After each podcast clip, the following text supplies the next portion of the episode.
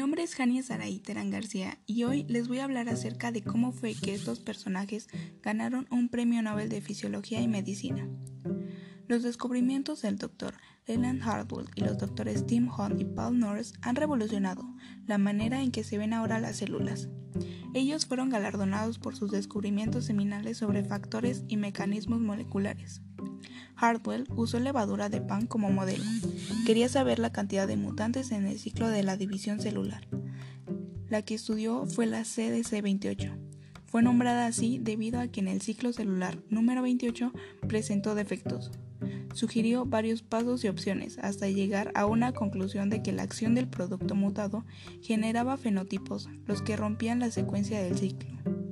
Paul Norris utilizó levadura Squazosaccharomyces pomba, o también llamada como levadura de fisión, en la cual encontró un gen CDC2 que de igual forma provocaba una detención de células previo a la división celular se dio a conocer que presentaban segmentos de codificación para aminoácidos en proteínas con actividad de sinasa. Esta actividad en etapas diferentes del ciclo se debía a la presencia de ciclinas. Se demostró que esta no solo controlaba efectos, sino que también era regulada por la fosforilación de otras sinasas. Tim Hunt experimentó con huevos invertebrados para conocer procesos moleculares en su fertilización y descubrió la inducción de una proteína durante la fertilización que desaparecía cuando entraba la fase de repartición y reaparecía durante el siguiente ciclo celular.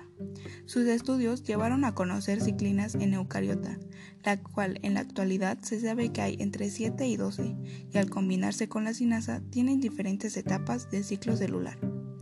Ellos nos enseñan la manera en que se ven las células, cada quien con diferentes experimentos, pero al final se llega al mismo resultado y cada uno enriquece más la información. En mi opinión, es muy importante seguir investigando e y enriquecer el conocimiento, ya que gracias a esto pude saber una causa del cáncer, que es la mutación de genes al control de la proliferación. Y es algo que nunca me imaginé, al igual que actualmente usan los inhibidores de CDKS para fines terapéuticos. Y el hecho de saber todo lo que tuvieron que pasar se me hace increíble y así fue como estos doctores fueron galardonados al Premio Nobel de Fisiología y Medicina. Gracias.